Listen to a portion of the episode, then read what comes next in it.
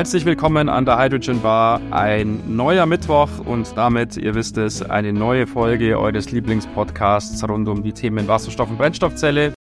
Wir machen es uns an der gemütlichen Hydrogen Bar wieder bequem und nehmen ein Getränk zu uns.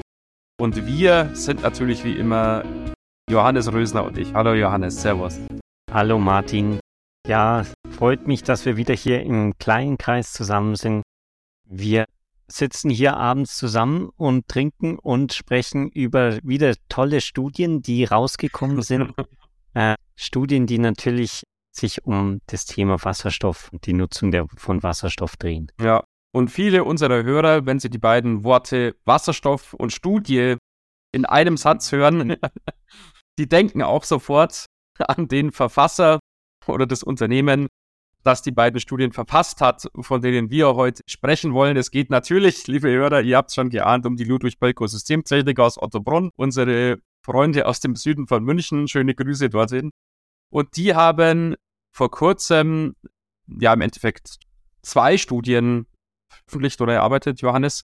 Und mhm. zwar im Auftrag des Deutschen Wasserstoff- und Brennstoffzellenverbandes. Einmal stehen Umweltaspekte im Vordergrund und einmal stehen Verkehrsaspekte im Vordergrund. Es geht natürlich in beiden Fällen um die Anwendung, die Umsetzung und die Zukunftsperspektiven ähm, von Wasserstoff.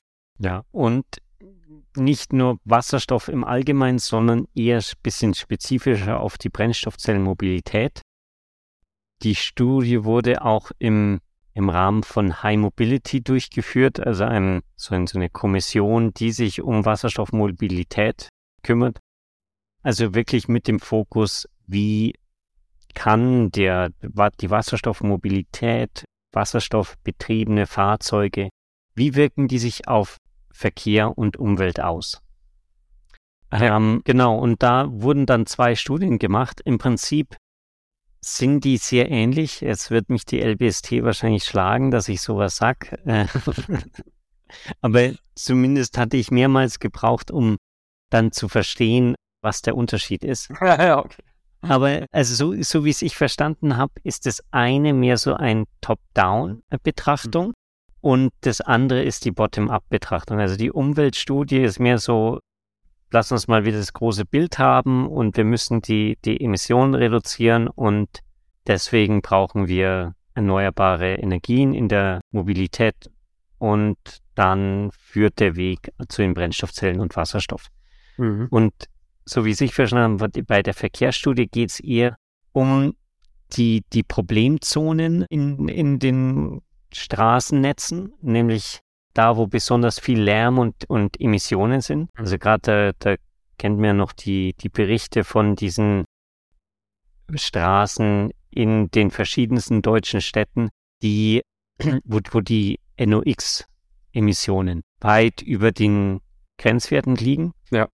Und wo wirklich lokal was getan werden muss. Und dann gibt es natürlich auch den, den Punkt Lärm, also gerade bei diesen großen Einfallstraßen oder Ausfallstraßen, da entsteht durch die Fahrzeuge schon extrem viel Geräusch, extrem viel Lärm.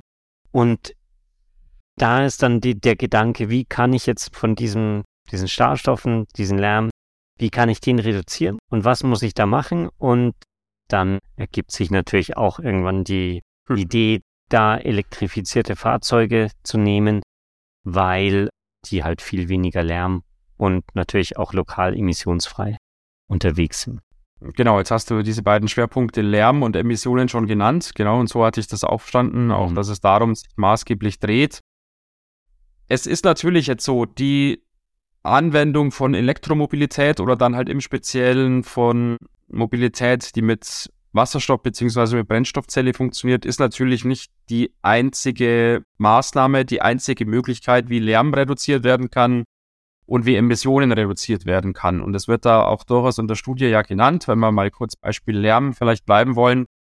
Äh, ja, durchaus sind da schon Maßnahmen aktiv. Es werden da jetzt halt neuere Reifen auch genannt, äh, mhm. die weniger Lärm verursachen. Es werden reduzierte Motorengeräusche genannt.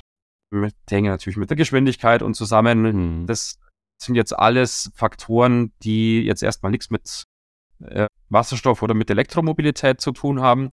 Aber wo es dann etwas interessanter wird, man könnte ja auf die Idee kommen, ja, Lärm kann ich ja vor allem vermeiden, wenn ich die Zahl der Fahrzeuge verringere. Und wenn ich mhm. zum Beispiel den Pkw, wie wir es ja auch das ein oder andere Mal schon diskutiert haben, für die Privatanwendung eher unattraktiv mache, wenn ich zum Beispiel halt einen Sprit sehr, sehr teuer mache oder auch die, die Haltungskosten eines Pkw sehr, sehr teuer mache zum Beispiel und damit die Leute natsche, wie man ja auf Neudeutsch so sagt, jetzt eher die öffentlichen Verkehrsmittel zu nehmen, zum Beispiel vom Pkw auf den Bus umzusteigen, hat es vielleicht andere Vorteile, aber in Bezug auf den Lärm würde es gar nicht so viel bringen tatsächlich, wenn man der Studie der LBST glauben kann, weil eben Nutzfahrzeuge oder zum Beispiel eben auch Busse wesentlich mehr Lärm verursachen als ein einzelner Pkw und eine Reduzierung einer großen Menge an Pkw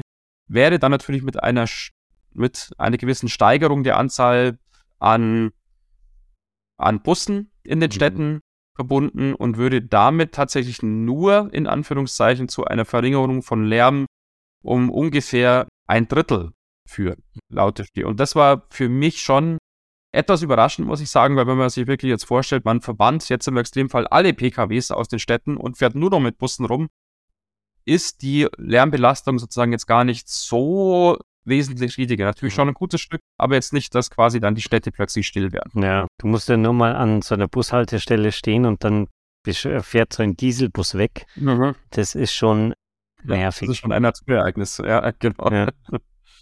ja. ja, und dann sagt man natürlich nicht nur weniger oder ist die Lösung, sondern es muss sich auch verändern und da kann man natürlich erstmal sagen, gut, dann Elektromobilität mit Batterien geht ja auch. Äh, geht auch. Ein Punkt, der ja, also da schon auch genannt wird, ist halt, wie, wie die Anwendung ist. Und mhm. gerade bei, bei diesen Überlandfahrten, bei, bei Anwendungen, wo man halt viel Uptime braucht, also wo man nicht dann sich leisten kann, dass die, die, das Fahrzeug irgendwie sechs Stunden wieder auftankt oder lädt, da führt dann natürlich die, die Nutzung von Wasserstoff einem, ein, wirklich ein, ein, ein, für, zu einem Benefit, wo man dann wirklich mehrere Fliegen mit, mit einer Klappe schlagen kann. Mhm. Und da wird auch im Prinzip dann natürlich wieder die Vorteile von den Brennstoffzellenfahrzeugen und, und äh, von Wasserstoff aufgestellt in der Studie. Ja, es ist, also ich habe jetzt nicht so wirklich was gesehen, dass gesagt wird, oh, Batterien ist schlecht. Aber ja, es werden schon die, diese Vorteile dargestellt, wo man sich dann schon sagt, ja, also in gewissen Anwendungsfällen macht es schon Sinn. Und ganz da, da abweichend von unserer Studie, ich war vor kurzem auf einer Konferenz, da wurde dann auch jemand interviewt von, war das Uber oder irgend so äh, Ride-Hailing Firma, mhm. also eine, so eine Taxi-Flottenfirma. Ja. Und die haben halt auch gesagt, dass das Problem mit den Batteriefahrzeugen ist, dass die die halt immer laden müssen. Und mhm. bei ihren Brennstoffzellenfahrzeugen, die können sie eigentlich 24 Stunden am Tag nutzen. Da fährt dann halt der Fahrer mal kurz für fünf Minuten an die Tankstelle. Und wenn der seine Schicht beendet hat, dann kommt der nächste und steigt ein und fährt weiter. Und das sind natürlich Sachen, wird schwierig mit Batterien. Da braucht man wirklich super Fast Chargers, ja. um da hinzukommen. Was ich tatsächlich jetzt eher noch bemerkenswert auch in der Studie fand, ist diese Fokussierung auf die Wasserstoffmobilität mit der Brennstoffzelle, weil ja durchaus in der letzten Zeit verstärkt auch der Verbrenner wieder eine Rolle spielt, natürlich speziell auch im Nutzfahrzeugbereich oder im schweren Fahrzeugbereich. Und da könnte man sich natürlich denken, ja, dann obwohl doch auch im Busbereich, weil natürlich so ein Bus mhm. ist auch jetzt eher ein robustes Fahrzeug, mit dem jetzt nicht in allen Fällen super, super sacht umgegangen wird. Und da könnte doch auch der Verbrenner seine Vorteile ausspielen. Und es gibt ja durchaus auch Spieler hier auf dem Markt, die in diesem Bereich denken. Mhm. Aber es ist natürlich so, Verbrennerfahrzeuge sind natürlich gerade in dieser Lärmdiskussion prinzipiell jetzt benachteiligt im Vergleich zu Brennstoffzellenfahrzeugen. Mhm. Ob das jetzt der entscheidende Punkt sein sollte, warum man jetzt einen Bus mit einer Brennstoffzelle ausstattet und nicht mit einem Wasserstoffverbrennungsmotor, ist natürlich eine andere Frage. Aber in der Logik der Studie ist es dann eigentlich logisch, dass die, die Brennstoffzellenmobilität bevorzugt wird gegenüber der Verbrennermobilität. Mhm. Ja, also die, ein, ein weiterer Punkt ist natürlich auch bei dem Verbrenner von Wasserstoff hat man ja weiterhin dieses NOx-Problem in gewisser Weise. Also die, man, man kommt da ja nicht drum rum, die Verbrennung läuft ja nicht so mit, mit reinem Sauerstoff, sondern man hat immer den, den Stickstoff mit drin und dann führt es halt dazu, dass sich NOx bildet. Und gut, da, da ist jetzt die große Frage, hat man da weniger NOx als beim Diesel? Normalerweise ja deutlich. Wahrscheinlich ja, schon. Ja. ja. Ähm, aber die, die Frage ist natürlich, wie weit diese Emissionen reduziert werden müssen. Und mhm. da gibt es anscheinend auch ein Proposal von der EU, die das wirklich halbieren wollen. Ja. Und das sind natürlich ja, schon. 2030.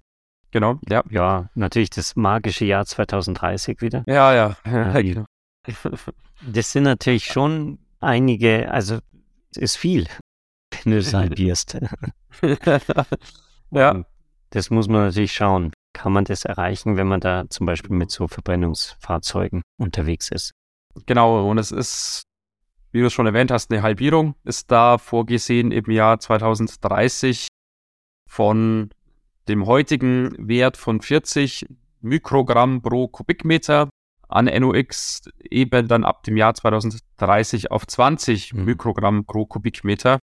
Und das würde schon alleine, so sagt es uns die Studie, bedeuten, mindestens 25 Prozent aller Fahrzeuge müssten schon mal auf jeden Fall ersetzt werden und dürfen in Zukunft damit keine NOx-Emissionen mehr verursachen, denn sonst ist dieser Wert nicht erreichbar. Mhm. Das ist natürlich schon ein Statement. Wenn man sowieso 25 Prozent der Fahrzeuge ersetzen muss, ja, dann kann man natürlich auch gleich nach einer Alternative Ausschau halten, wo ich dieses Problem mir nicht, mhm. wenn auch in verringerter Form oder in verkleinerter Form, wo ich mir nicht dieses Problem dann wieder mit einhandeln würde. Ja. Genau. Mhm. Das ist im Prinzip jetzt die Sicht von Bottom-up, also wirklich zu sagen, ich schaue mir die Straßen an und was gibt es da für Probleme und wie kann ich die lösen. Ja. Und jetzt gibt es halt auf der anderen Seite die, die andere Studie, die Umweltstudie, bei der wird es vom großen Ganzen her runtergebrochen. Also dass man wieder sagt, wir müssen Treibhausgas neutral werden, wir müssen die Emissionen verringern, gerade von den Fahrzeugen. Und da wiederum gerade von den Nutzfahrzeugen, weil die halt überproportional viel Schadstoffe ausstoßen im Vergleich zu den, den, den PKWs. Und wenn da jetzt halt alles so kommt wie geplant mit den europäischen Regularien und so weiter, dann muss man da was ändern.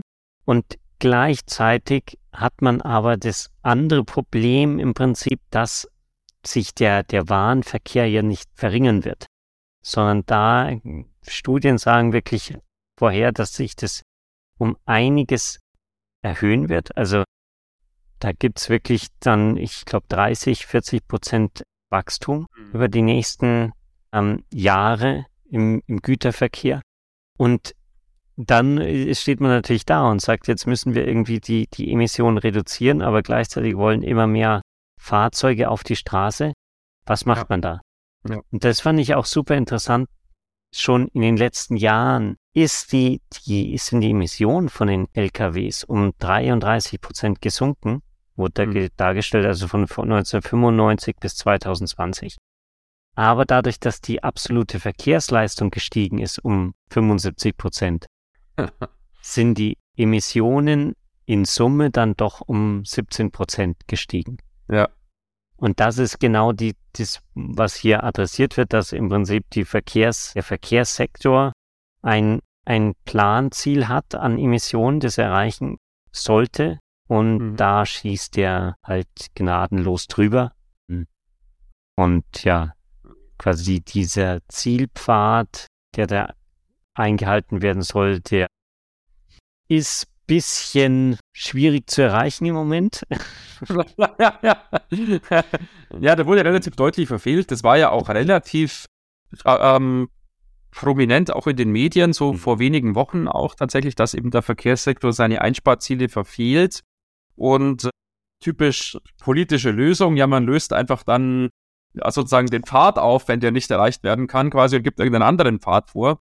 Und tatsächlich, die Lösung war ja jetzt auch, dass man sozusagen dem Verkehrssektor seinen eigenen Reduktionspart jetzt wegnimmt und sagt, es gibt einfach nur noch jetzt einen sozusagen halt gemeinsamen Reduktionspart jetzt für alle Sektoren in Deutschland.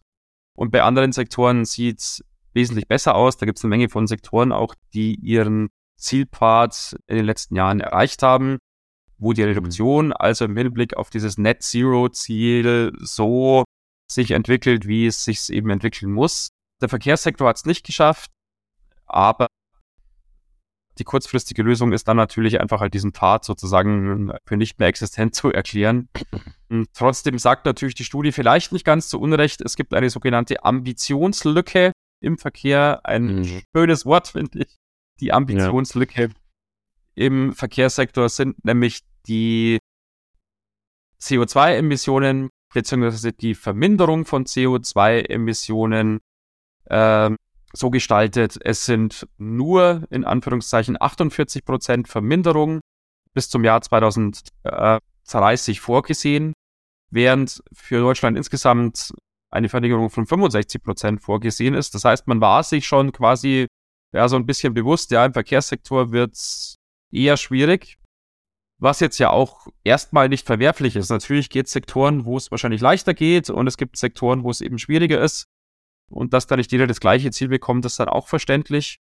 Aber dann ist es natürlich schwierig zu argumentieren, wenn selbst dieses reduzierte Ziel oder dieser reduzierte Pfad eben nicht erreicht wird. Und zumindest in den Jahren 2021 und 2022 wurde der Pfad jetzt relativ ja, deutlich verfehlt, besonders jetzt im Jahr 2022. Mhm.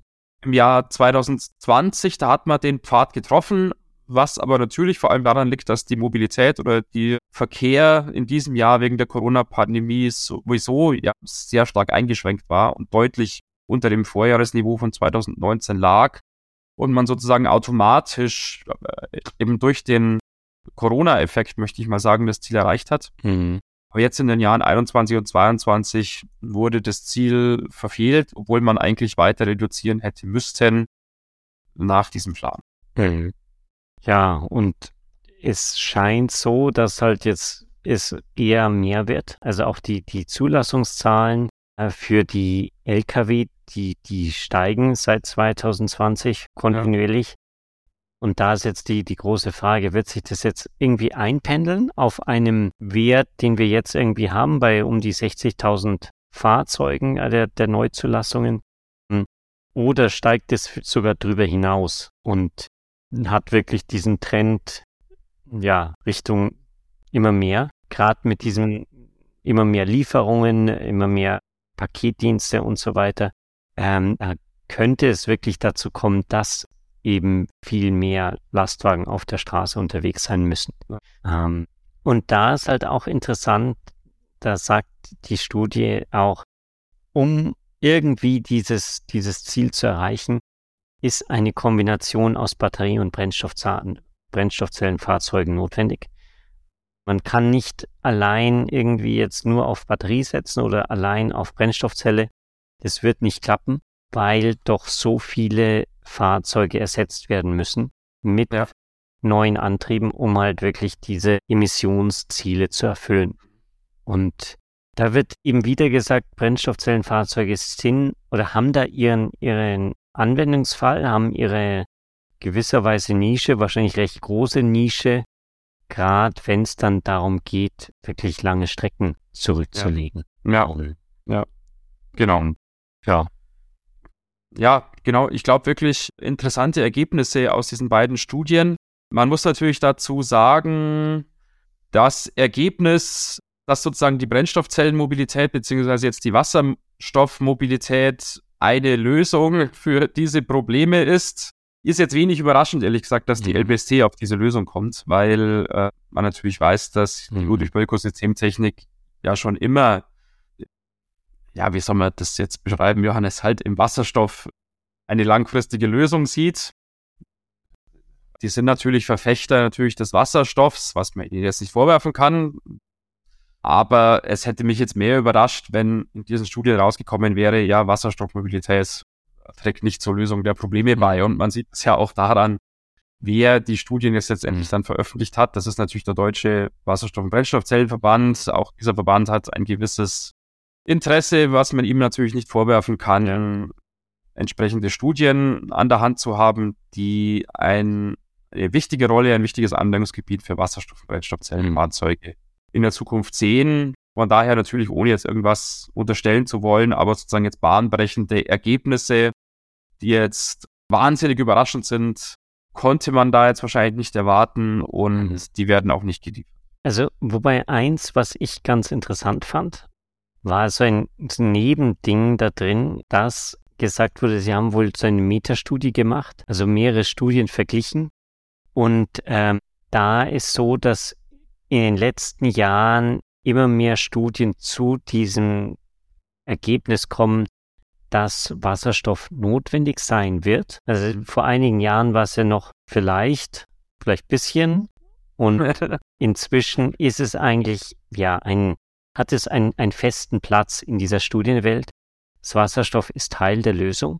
Wie die Studien unterscheiden sich so ein bisschen, wie viel Wasserstoff Teil der Lösung ist, ob das ganz viel ist oder, oder mittelfiel, aber bei allen Studien ist es signifikant mehr als was man heute zu, heutzutage in Deutschland an Wasserstoff verbraucht. Mhm, mh.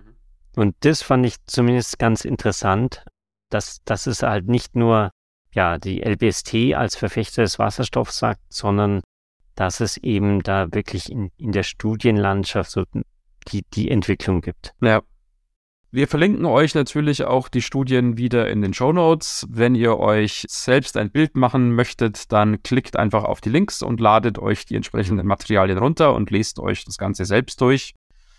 Und wir schauen mal, ob wir vielleicht einen Gesprächspartner auch zu diesen Inhalten noch bekommen können. Wir können es aktuell noch nicht versprechen, ehrlich gesagt, aber wir versuchen es. mhm. Und ihr werdet es dann mitbekommen, wenn ihr unseren Podcast abonniert habt, was ich sehr hoffe, in eurem eigenen Interesse, liebe Hörer, ja, dass ihr den Podcast abonniert habt, werdet ihr, werdet ihr es dann natürlich mitbekommen, wenn wir einen entsprechenden Gesprächspartner zu diesen Studien haben. Genau. Und wenn ihr ansonsten irgendwelche Fragen habt, dann meldet euch gerne bei uns unter kontakt.hydrogenbar.de oder das Kontaktformular auf der Webseite.